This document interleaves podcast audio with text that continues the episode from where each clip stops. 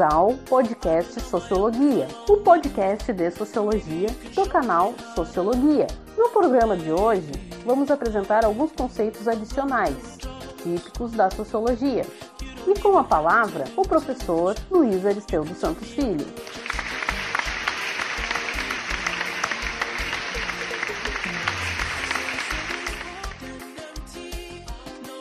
E aí, pessoal, tudo tranquilo?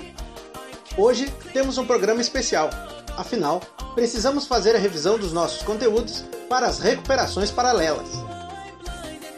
Como esse é um programa especial focado na revisão dos conteúdos das aulas 9 e 10, não teremos os nossos tradicionais recadinhos fofos nem o bloco Cinenteno. Como único fundo musical desse programa temos o cantor canadense Abel McConan Tesfaye, mais conhecido como The Weeknd, com a música Blinding Lights. Porém, para descontrair, apresentamos a versão forró dessa música, produzida e distribuída pelo canal Vesgo Music, canal do YouTube que tem a missão de fazer versões remix de sucessos de música pop americana da atualidade. A versão original da música Blinding Lights, de The Weeknd, pertence ao quarto disco de estúdio do cantor, intitulado After Hours, que foi lançado em 2020. E os nossos conceitos de hoje são a ação social, dois pontos, a sociedade e as ações dos indivíduos. E fé, razão e racionalidade em Weber, dois pontos, o mundo desencantado. É necessário indicar que quando falamos de ação social, primeiro precisamos entender a interpretação do autor sobre como a sociedade funciona. Para Max Weber, tudo que acontece em uma sociedade está restrito a essa sociedade e ao modo como ela se desenvolveu. Dentro de sua teoria, ele entende que a sociedade possui regras próprias, e para que possamos estudar essa sociedade, é necessário entender o significado que as ações de cada indivíduo possuem dentro dessa sociedade. Devemos destacar que há certa conexão entre as teorias de Emil Durkheim e de Max Weber. Os dois autores entendem que as diferentes sociedades e que as diferentes culturas são originadas a partir de diferentes valores sociais. Porém, para Durkheim, esses valores vão surgir de modo externo aos indivíduos. Já para Max Weber, esses valores são individuais e são compartilhados socialmente. E é por força das instituições sociais e das profissões que compartilhamos os valores que possuímos. Porém, é necessário entender que para o autor não são as instituições sociais que determinam os valores, mas sim são as pessoas que vão até as instituições sociais porque os valores que aquelas instituições possuem combinam com seus valores individuais. A ação social, para Max Weber, só vai surgir a partir dos indivíduos e das interpretações que eles possuem sobre aquilo que eles próprios fazem.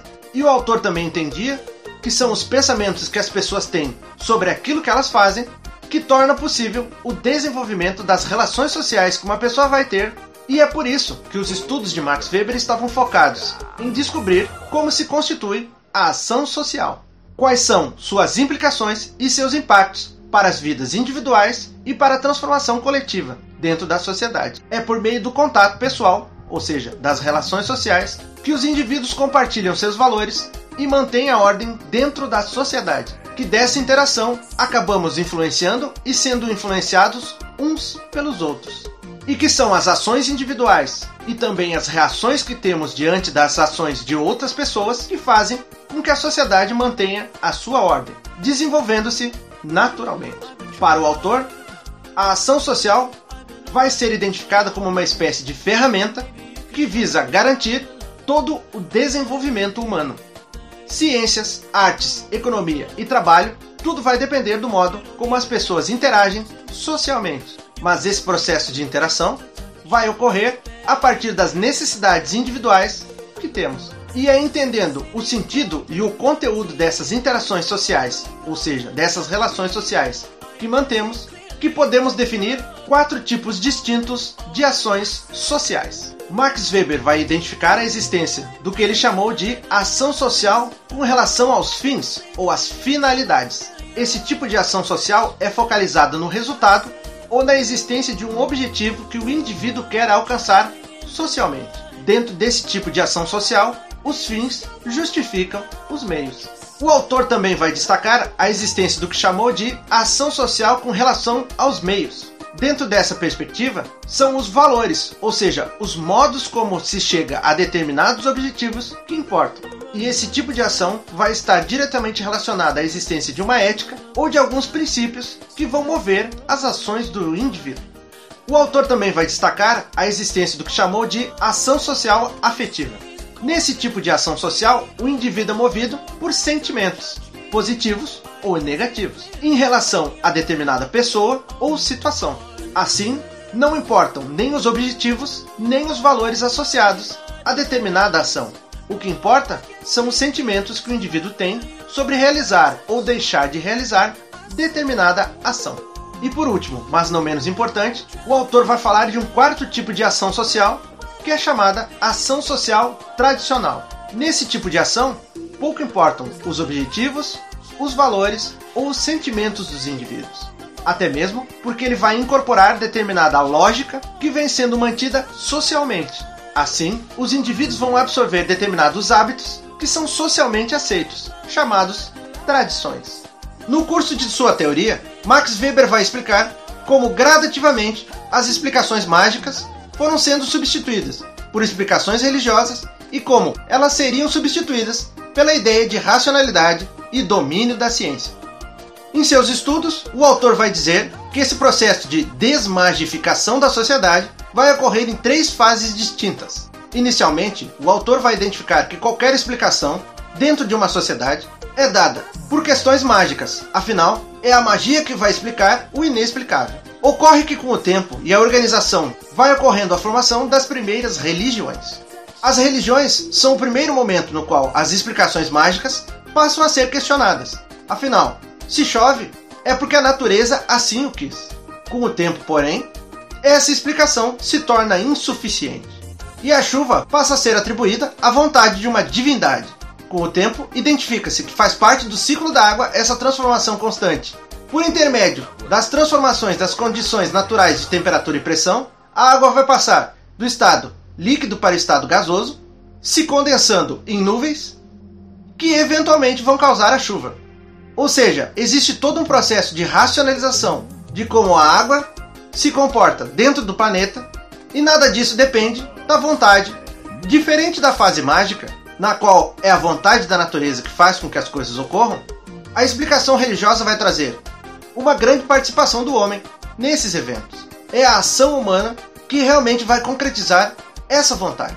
E por mais que um milagre reserve características comuns a rituais mágicos, o ritual religioso vai gradativamente se separando da ideia de magia. E é isso que, em um primeiro momento, vai caracterizar esse processo de desmagificação ou de desencantamento do mundo. E essa coisa inexplicável que é a fé vai substituindo aquela coisa inexplicável que era a magia da natureza. Porém, segundo o autor, o capitalismo vai quebrar essa ideia e essa noção religiosa. E do mesmo modo que a religião substituiu as explicações mágicas, para Max Weber vai ocorrer a gradativa substituição da religião pelas explicações científicas. A substituição de explicações religiosas por explicações técnicas ou científicas está na essência do capitalismo. Afinal, uma das ideias básicas do capitalismo é o controle de tudo que existe. O que quer dizer o controle da natureza e de como se explica como as coisas ocorrem na natureza. Assim, é a partir do capitalismo que surge ou que emerge essa ideia de ciência. Embora, é claro, a ciência já existisse há algum tempo. Para o autor, apenas a ciência demonstra a verdadeira capacidade de raciocínio e intelectualidade humana. Para Theodor Adorno e Max Horkheimer, a questão é um pouco mais complexa. Afinal, os autores entendem que não houve nem a substituição da religião pela ciência e nem a substituição da magia pela religião. Para os autores, esses três elementos convivem. Tanto é que, se observarmos na nossa realidade, hoje o Papa, vencedores de Prêmio Nobel e Harry Potter convivem dentro de certo respeito e harmonia, seja nas notícias, seja nos seriados. E, embora separados entre si, esses três tipos de conhecimento mágico, religioso e científico apenas demonstram níveis diferentes de racionalidade ou de raciocínio humano. Porém, para Max Weber, apenas o raciocínio humano é capaz de levar ao processo de evolução. É apenas o conhecimento científico que pode tornar a vida humana melhor. E em um momento como o atual, no qual se experimenta um negacionismo científico, nada melhor do que lembrar que a verdadeira tradição humana é o exercício da sua racionalidade e do pensamento humano. É a curiosidade humana, dentro de padrões científicos, que tem movido a sociedade nos últimos séculos. Afinal, desde que o homem bateu duas pedras e a partir da faísca produziu fogo, jamais paramos de fazer ciência de verdade.